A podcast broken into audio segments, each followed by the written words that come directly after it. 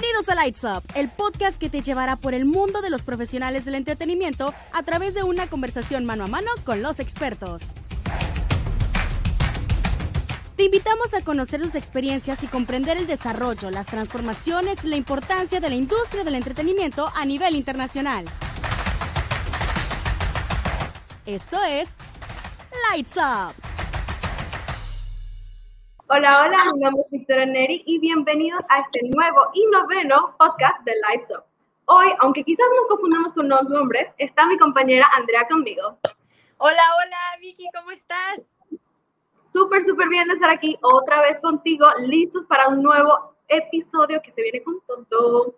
Ya sé, ya el noveno episodio, qué emoción. Así es, así es. Andy, vamos a hablar un poquito de nuestra compañera, que creo que vamos a tener un problema con nombres, pero no hay problema, lo solucionamos. Ella se llama Andy Cañedo, es originaria de Mérida, Yucatán, es actriz de teatro musical, cantante y bailarina. Con más de 10, desde, desde los 10 años de experiencia, ha hecho en diversas academias de Cancún un montón de roles, tanto musicales como de teatro. ¿Tú qué dices? Suena increíble. Aparte, a nivel profesional, ha participado en proyectos teatrales tales como Quién puso el bomb, Mamá Mía y Malcriadas. Y como cantante, actriz y o bailarina para las empresas de espectáculos de Noé Garrido, Ascend Dance, Antonella Jaure y Fantasy Kids Teatro. Tremendo, tremendo repertorio, ¿no? Es impresionante. Y actualmente estudia la licenciatura en teatro de la Escuela Superior de Artes Yucatán y la licenciatura en Lengua y Literatura en la Universidad IEU. Demos de una bienvenida a nuestra invitada del día de hoy, Andy Cañedo. ¡Holi! Mucho gusto. ¿Cómo estás, Andy? ¿Cómo estás? Muy bien, muy bien. Muchas gracias por invitarme. Estoy muy contenta de estar con ustedes. Contenta, con, Andy. Bienvenida. Contenta estamos nosotros. Me imagino que debes estar muy cómoda dentro de un público, dentro, delante de cámaras, ¿no? Pues realmente siempre me pongo nerviosa, pero, pero aún así me da gusto. Perfecto, Andy.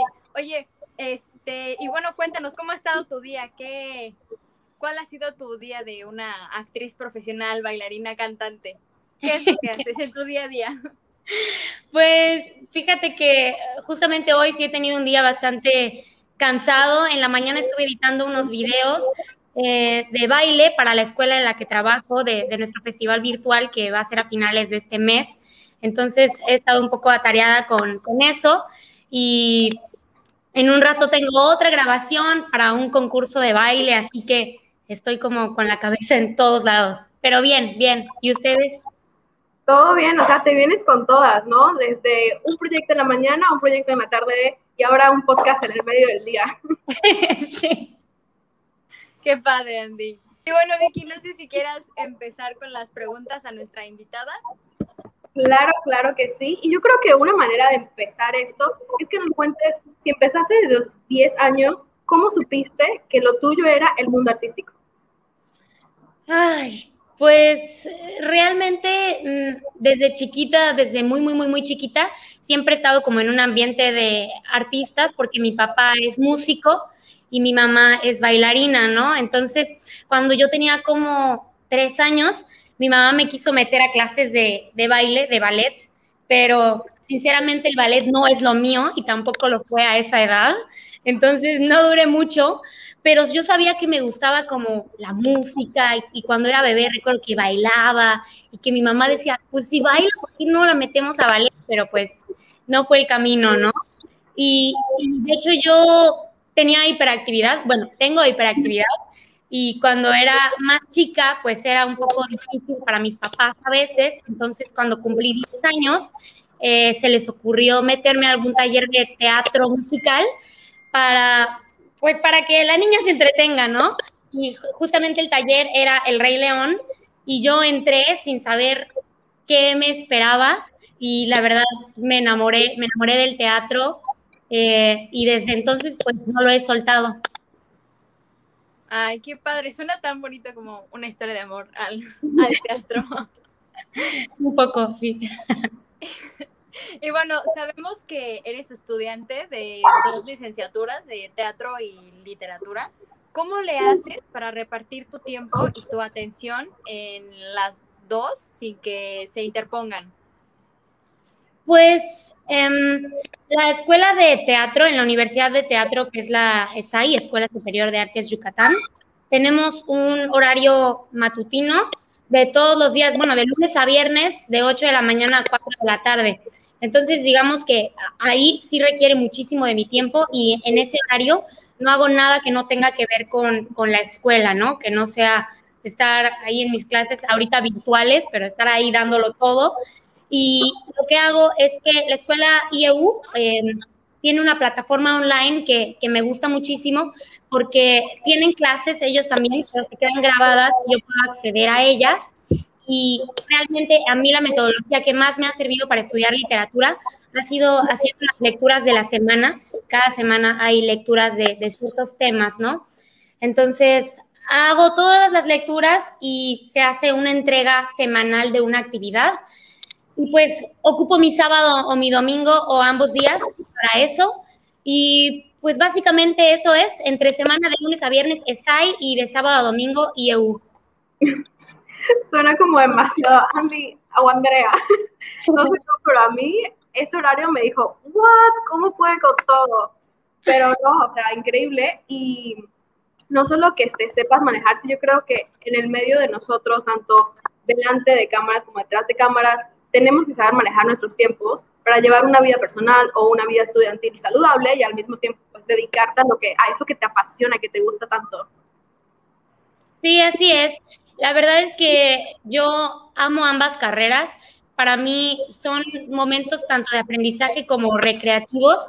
Entonces, pues cada momento que estoy estudiando me apasiona, ¿no? Realmente me apasionan mis carreras, entonces me, me divierte y sí duermo mis ocho horas o al menos trato de hacerlo. Ahorita es algo que no todos nos podemos dar. Sí, no siempre, no siempre me lo doy, pero trato de hacerlo, al menos siete horas, ¿no? Creo. Y bueno, este, hablando de las licenciaturas, tú ya estabas estudiando teatro. ¿Qué es lo que te impulsó a decir, pues me aviento otra carrera, no hay problema, y de literatura? O sea, ¿qué hubo en ti que dijiste, ah, pues creo que también puedo? O sea, ¿qué te pues realmente cuando yo me metí a estudiar la licenciatura en teatro de la ESAI, no tenía idea de lo que me esperaba, porque pues justamente en Cancún yo solo había tenido experiencia en teatro musical y la escuela de la Escuela Superior de Artes de aquí de Mérida no es una escuela de teatro musical, lo llevan como carrera, pero es una escuela de teatro dramático, ¿no? Entonces yo al entrar ahí eh, me me di cuenta, conocí un mundo que, no conocía para nada de, de esta parte que es muy intelectual del teatro, que con todo respeto al teatro musical porque lo amo y es mi pasión, no existe tanto en la cultura del teatro musical, ¿no? Esta parte de, pues en la ESAI el 80% de mi tiempo estoy haciendo ensayos, estoy leyendo obras, estoy haciendo cosas que desde mis 10 años hasta mis 20, 19 que entré a estudiar, no había hecho como parte de mi formación teatral, ¿no? Entonces, cuando descubro esta otra parte de, la lectura y de, todo el mundo literario del teatro, que es literatura a fin de cuentas, pues dije, quiero más de esto porque mis materias favoritas en la SAI son las teóricas y pues no sé, me aventé porque dije, necesito esto en mi vida, necesito aprender, necesito especializarme en literatura para poder abordar el teatro, pues no solo desde lo práctico, sino también desde lo teórico y desde lo investigativo. Y pienso que ambas carreras se complementan bastante bien, ¿no? Tanto desde la literatura podemos hablar de teatro, de artes escénicas, como desde el teatro podemos hablar de literatura. Entonces, pues la verdad, siempre que, que aprendo algo de alguna u otra carrera, lo vinculo y siento que es muy nutritivo para mí. Claro, ¿no? Y eso que mencionas de tratar de nutrirte más, digo, Andis, o bueno, nuestras Andis aquí están en su elemento, los que no saben, mi compañera Andy también está en lo que es el teatro y también conoce esta industria, es, es llevarlo más allá, como bien dices, o sea, estudiarlo no es lo mismo que nada más pararte ahí y representar una obra, no digo que le quite valor a lo que, a lo que es hacer un personaje en escena, sino que tener toda esta estructura detrás de ella, toda esta teoría de por qué puedo mejorar o cómo podemos llegar a un mensaje más profundo, es increíble poderlo aprender y que lo estés llevando a la práctica al mismo tiempo. Que no tengas que esperar ningún, ningún momento, ningún año ni nada. sí, es padrísimo. Bueno, y ya con esto, a ver, te pregunto, ah, como bien mencionaste, estás en el baile, estás detrás y estás como actriz. ¿Qué te gusta más? Uy, pregunta difícil. sí, pregunta difícil. No lo sé. Creo que. ¡Ay! No lo sé. No sé. Um, mm, ¿Qué me gusta más? Creo que depende del proyecto. Sí, depende del proyecto, ¿no? Siento que hay, hay personajes, bailes o momentos que, que los ves y que no, no puedes evitar decir, yo quiero estar ahí, yo quiero ser esa persona. Pero también hay otros que, que, estar detrás por ejemplo, ahora que, que, estoy siendo maestra de un grupo de, de, Calle 42, que es una escuela de, de, danza de Cancún, que bueno, ahorita yo estoy eh, virtual dando clases y soy maestra de, algunos que están estudiando eh, la danza Hills, que es la materia que yo doy, pues es padrísimo poder coreografiarles y, y, pues verles a ellos ejecutar algo que, que yo planeé y verles cómo ellos crecen con, con, con esto que, con este proceso que llevamos, me es muy bonito, ¿no? Entonces, me encanta, me encanta verlos, me encanta estar detrás y poder, no sé, llevar esta parte de la organización y, y, todo eso, pero por otro lado tampoco soltaría, no soltaría ninguna de las dos, pues, un buen equilibrio. Como Hannah Montana. Ah, Lo mejor de dos mundos. claro, ahorita nos decías que eres maestra, ¿qué fue, ahora sí que, cómo te, te motivaste, no? Así de que, ay, como que me gustaría ser maestra, o sea, cómo, o sea, por decir, yo como exalumna, no sé, decía, ay, es que ser maestra es, o sea, es todo un arte, ¿no? También. O sea, ¿cómo, cómo te preparas para de alumna pasar a ser maestra? Pues fíjate que fue muy inesperado para mí porque yo, pues justamente ahorita que estuve viviendo en Mérida, llevaba como un año sin hacer, bueno, solamente estudiando, sin, sin trabajar o sin hacer algo profesional pero estuve formándome muchísimo con una maestra de Monterrey que se llama Mimi Alemán, que es una maestra de, la técnica de Hills, que yo admiro muchísimo. Y pues tuve un entrenamiento de línea con ella padrísimo. Siento que, en ese año de, estar formándome con ella en, danza Hills específicamente, crecí muchísimo y aprendí muchas cosas que, no sabía, ¿no? Y que, que con un momento de, escucharla, de, de, tener la oportunidad de bailar con ella, pude irme nutriendo y, aprendí muchas cosas de, su pedagogía también, ¿no? Y bueno, realmente yo no estaba en mis planes ser maestra, pero me, me habló la directora de Calle 42, es mi tía, se llama Sandra Abud, y entonces ella estaba buscando expandir su escuela y tener un poquito más de otras disciplinas, que ahorita ya tiene hip hop, afrovibe, yoga, además de tap, que era la especialidad, y heels, ¿no? Y entonces me dijo, pues ¿qué onda? ¿Te animarías a dar una clase de heels ya que veo que pues te estás formando y lo haces muy bien y te sientes lista? Y yo así de, pues la verdad, ¿cuándo se siente uno listo, no? No, no, no era que yo dijera, sí, ya, ya, ya, ya soy una maestra hecha y derecha. O sea, uno aprende también bajo la marcha. Yo he, he aprendido mucho de, de mis alumnos y aprendo mucho de ellos todos los días.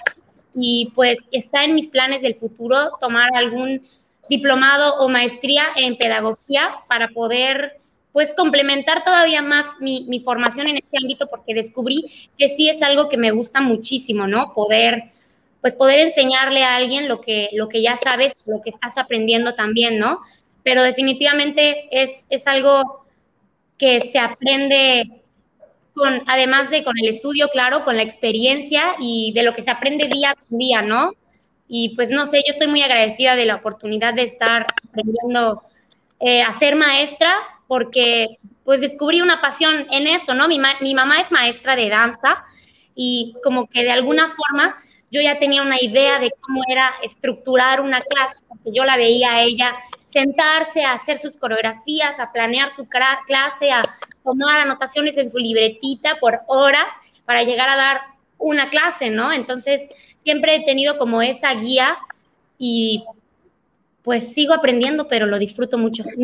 Contesté la pregunta o contesté quién sabe.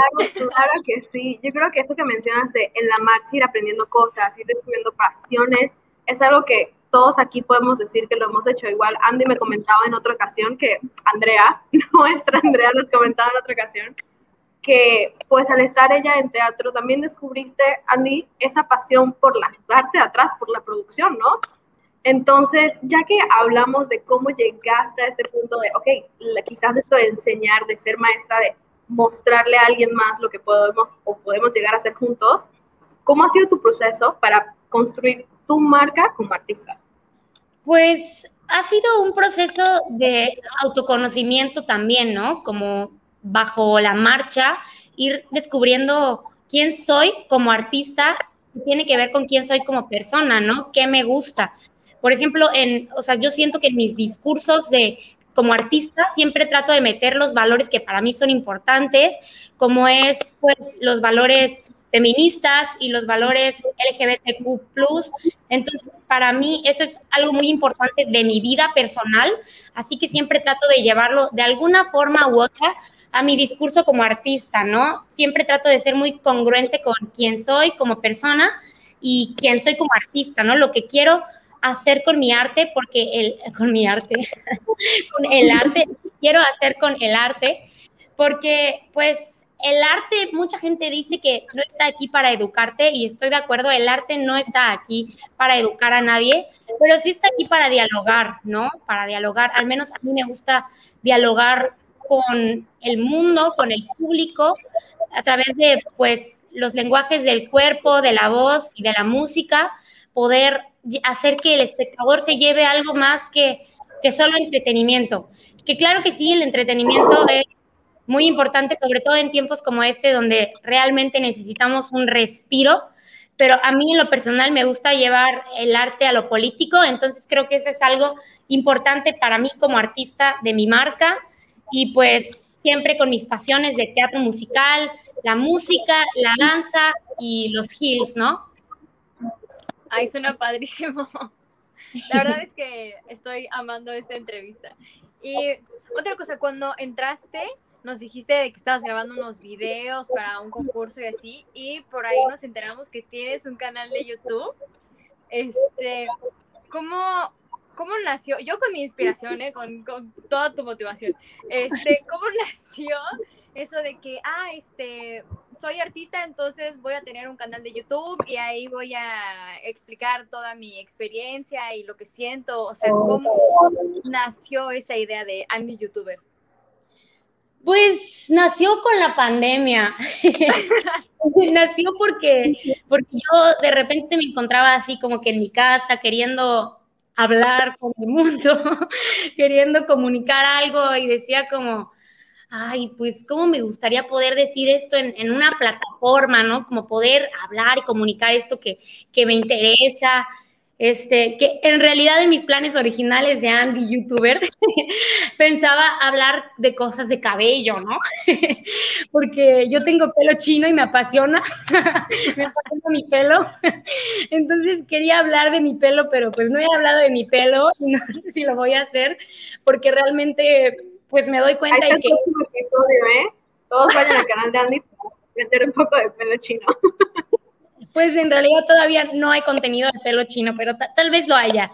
Pero sí, como que quería, quería hablar de eso y cuando pues dije, ay, me voy a animar a hacer mi primer video, de hecho mi primer video trata sobre mi perrita Monana, es el tag de Monana o algo así, este, porque la amo y pues quería.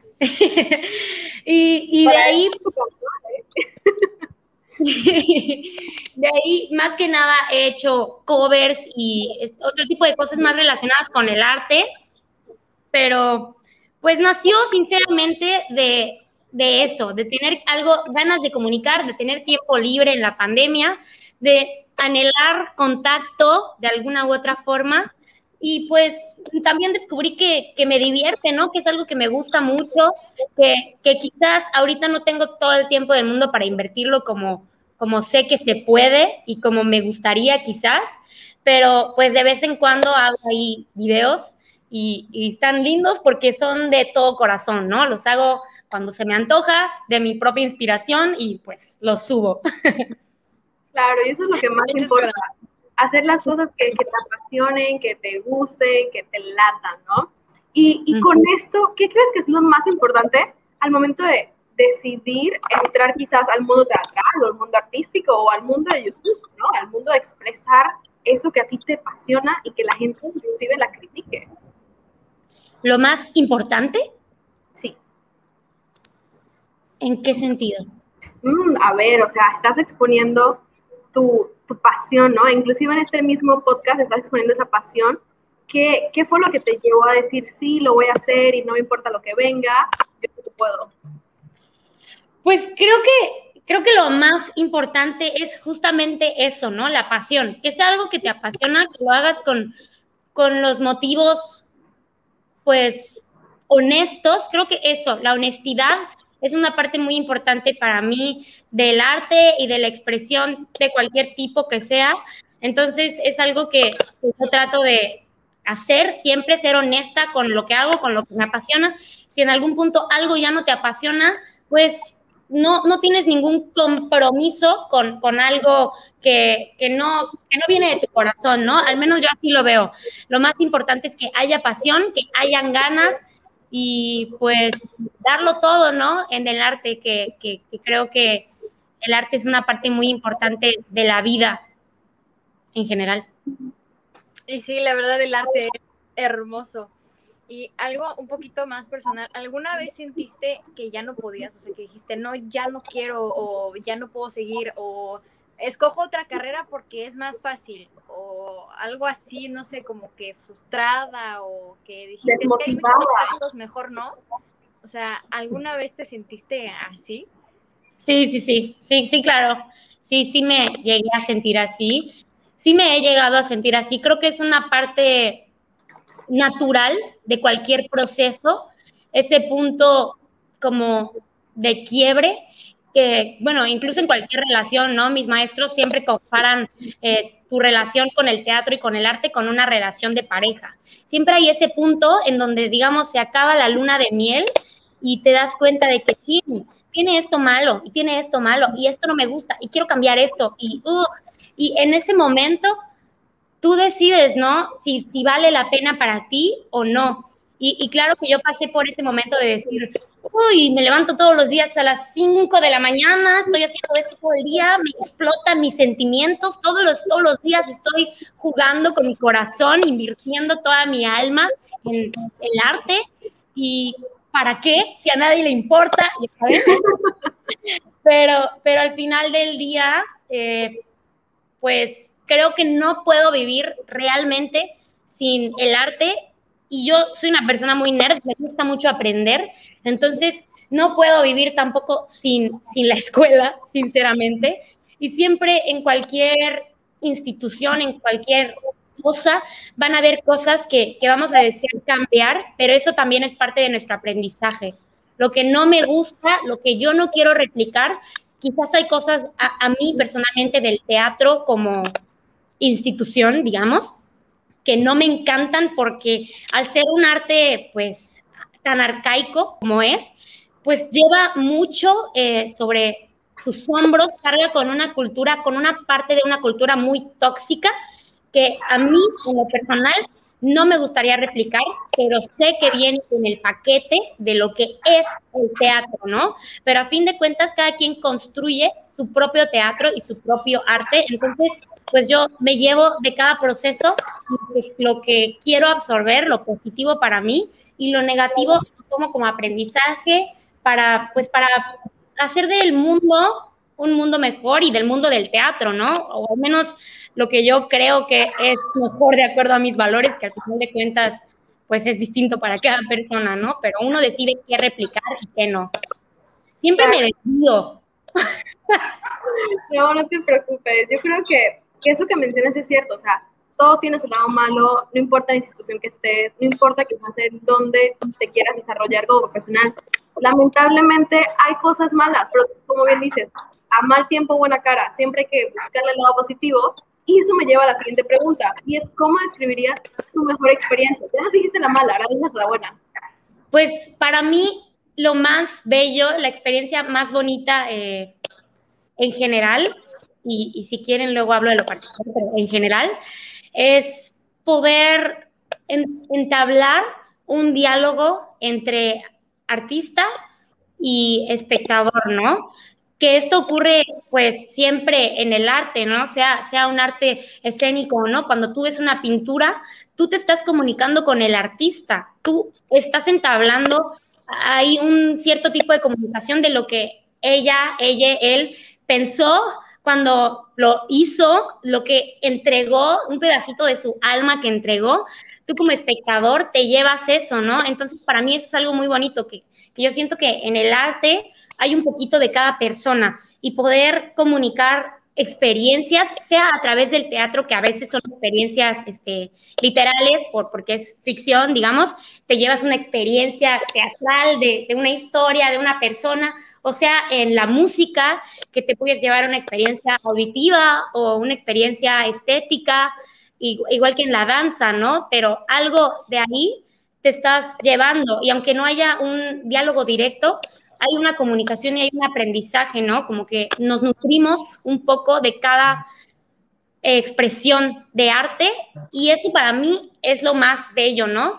Y, este, como estudiante, lo más bello es poder aprender cada día algo nuevo que no conocía, poder teorizar sobre algo que la gente te dice que, que no es un trabajo real, ya me lo he topado muchas veces, poder demostrar a ti mismo, poderte demostrar a ti mismo, a ti mismo, que, que puedes teorizar y llevar esto que te dijeron que no era tan válido más allá, ¿no? Que podemos expresar distintas partes de ti, distintas partes del mundo, incluso generar un cambio. Quizás no vas a cambiar el mundo, pero vas a cambiar la perspectiva de alguien, tal vez en este diálogo. Y si no, al menos le vas a dejar una chispita de algo de ti que para ti es importante, ¿no? Y, ahí para mí viene la parte importante de, la honestidad en el arte, porque si no, ¿qué clase de diálogo estás entablando si no es honesto, ¿no? Si no es algo que te apasiona y quieres comunicar. Sí, y la verdad, pues tienes toda la razón, ¿no? Cada quien le pone, este, ¿cómo se dice? Como lo suyo, una chispita, ¿no? Su toque especial.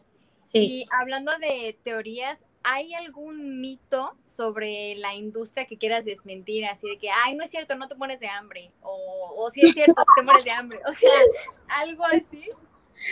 Pues no te mueres de hambre.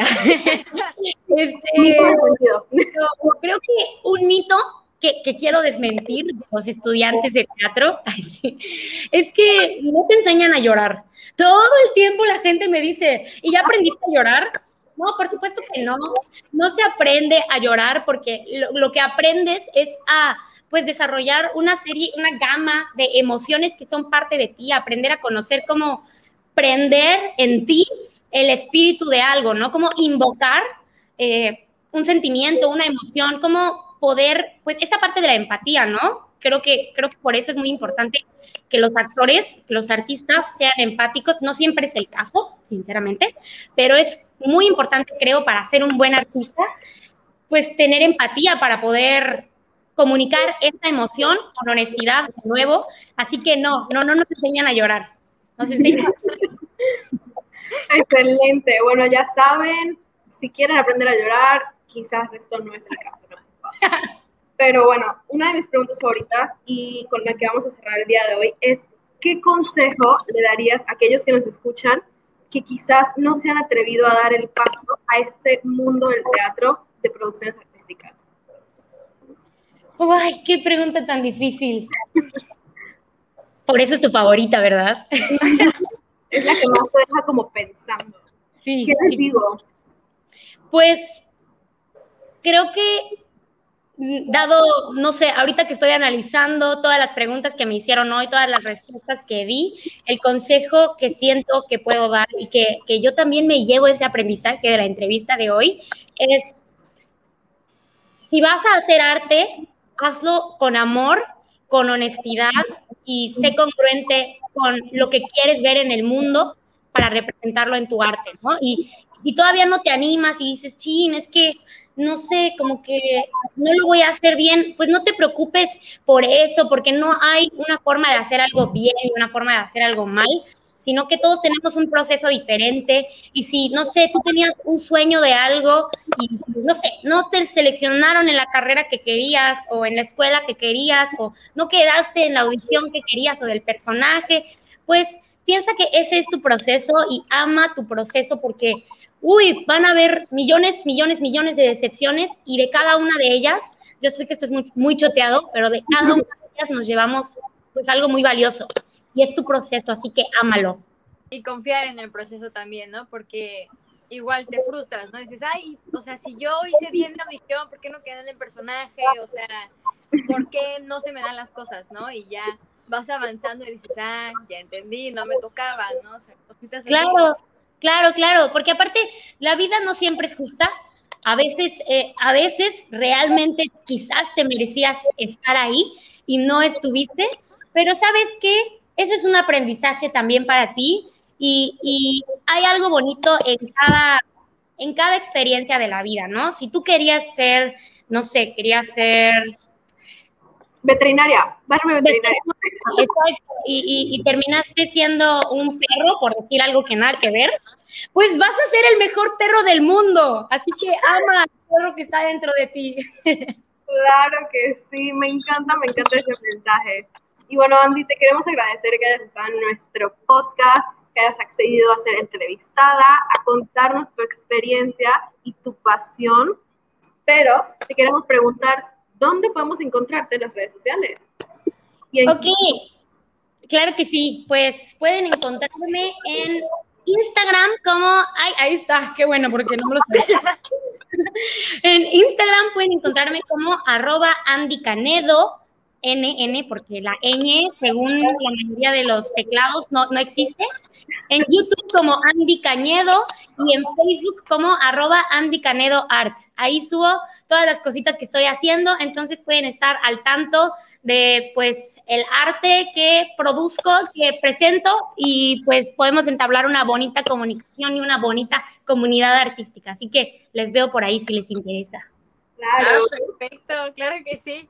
Y bueno, del programa, no olviden seguirnos en nuestras redes sociales. Nos pueden encontrar como Comunicación y Entretenimiento Anáhuac Cancún en Facebook y como WAC Comuden en Instagram. Déjenos sus comentarios sobre los programas y el contenido que les gustaría escuchar. Esto ha sido todo por el programa de hoy. Andy, nuevamente muchas gracias por haber estado aquí y nos vemos el jueves. Si te gustó este podcast, te invitamos a seguir los próximos capítulos que se estarán subiendo semanalmente. Te recordamos también que en cada ocasión tendremos un invitado especial que nos contará su experiencia y trayectoria en distintas áreas de la industria. Lights Up te da la bienvenida al mundo del entretenimiento. Te esperamos en el siguiente programa.